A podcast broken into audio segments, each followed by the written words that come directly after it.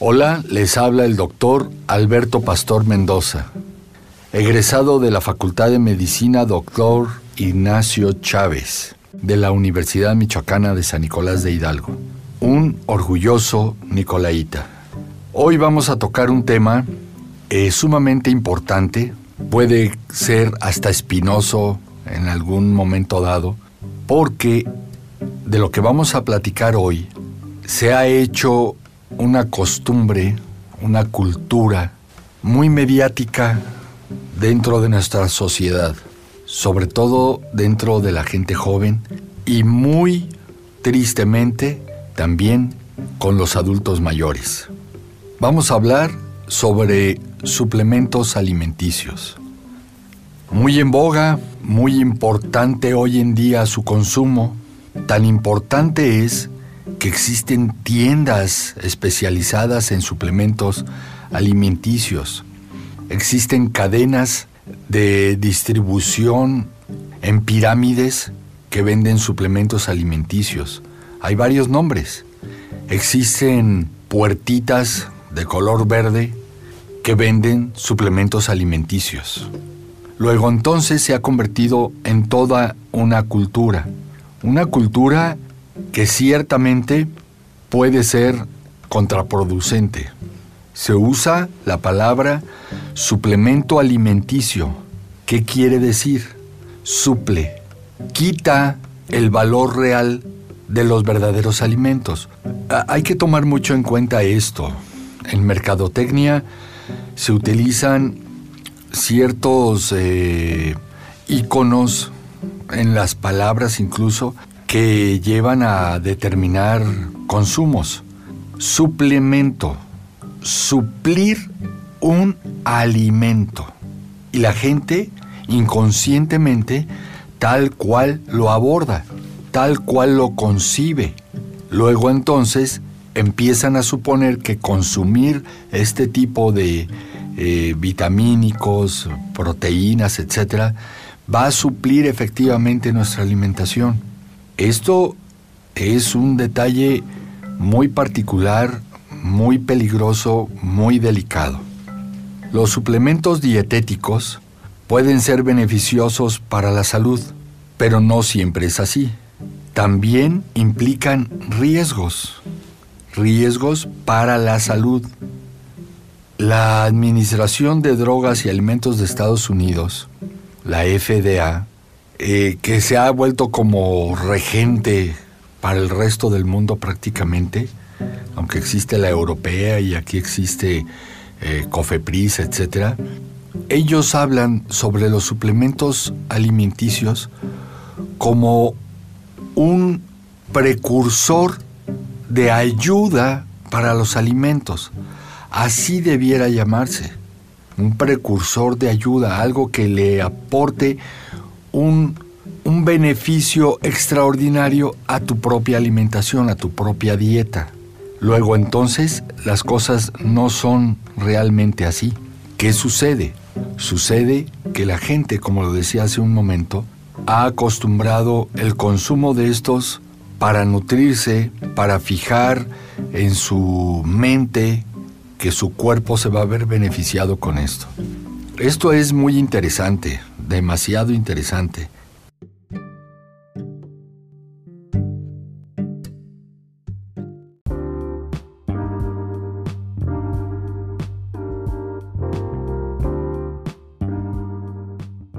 Muy bien, a diferencia de los fármacos, los suplementos alimenticios no se pueden mercadear como un tratamiento así lo dice la FDA, o como un producto que se pueda generar para un diagnóstico, o que previenen o curan enfermedades.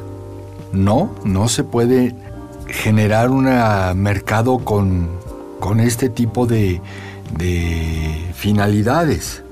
Mas, sin embargo, todos estos suplementos hablan acerca de la salud, para mejorar tu salud, para tu bienestar, para eh, tu energía, para etcétera. Y las personas lo compran, compran esa idea esa idea que ciertamente es falsa. Esto genera una controversia importante, por ejemplo, en personas que practican algún tipo de deporte y están acostumbrados a consumir proteínas. Llegan al punto de reclamar que haya alguien, como un servidor, que hable acerca de los suplementos alimenticios como algo que habría que tenerle cuidado. Pero la gente no lo conceptualiza. No lo conceptualiza porque no lo razona.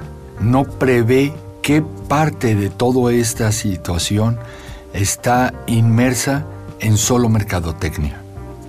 Significa que los suplementos no deben hacer afirmaciones como reducen el dolor, tratan las enfermedades cardíacas, reumáticas, etc.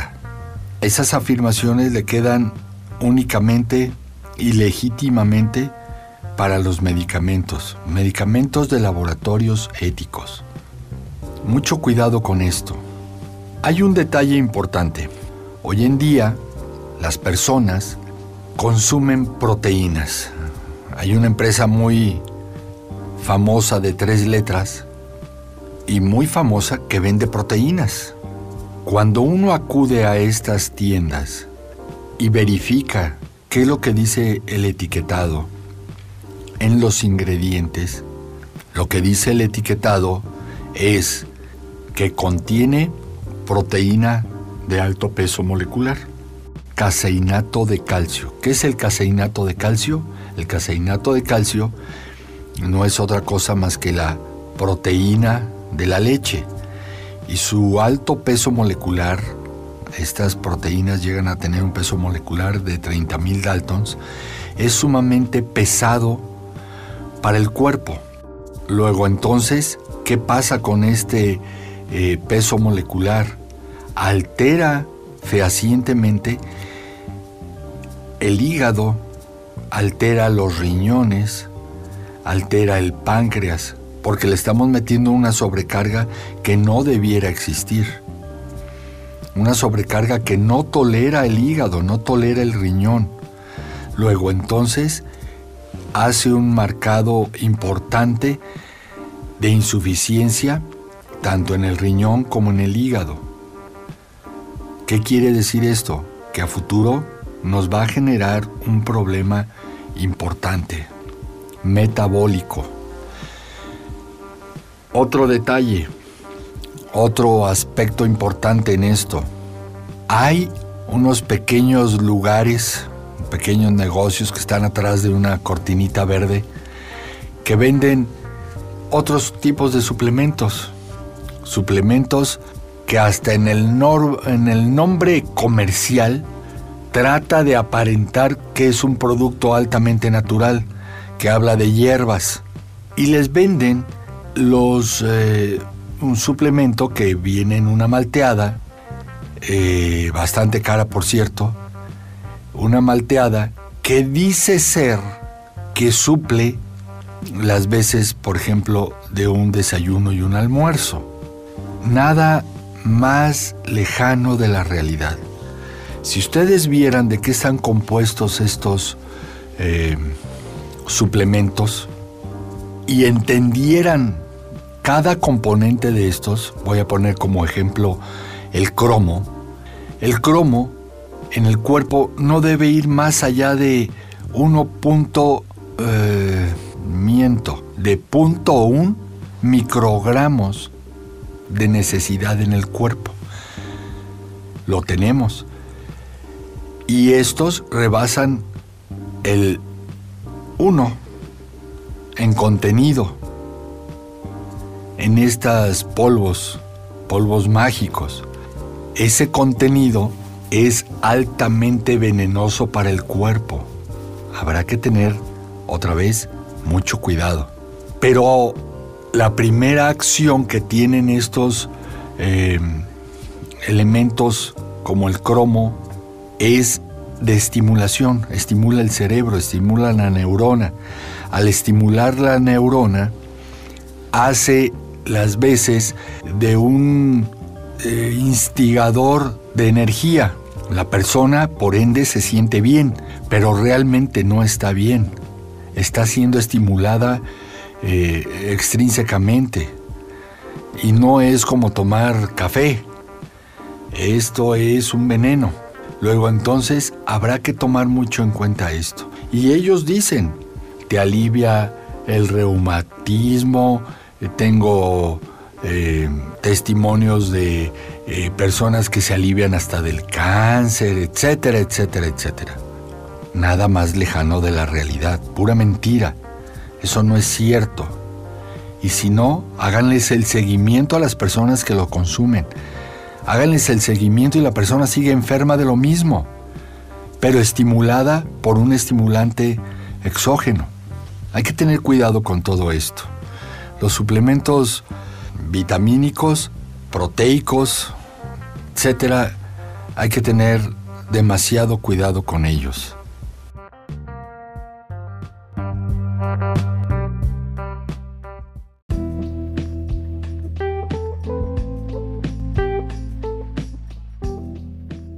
Bien, tomando en cuenta todo eso que estamos charlando, platicando, sería prudente que nos demos cuenta que en cada casa encontramos suplementos de este tipo.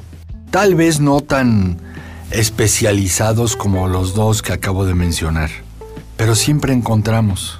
Siempre tenemos la referencia familiar, tristemente médica.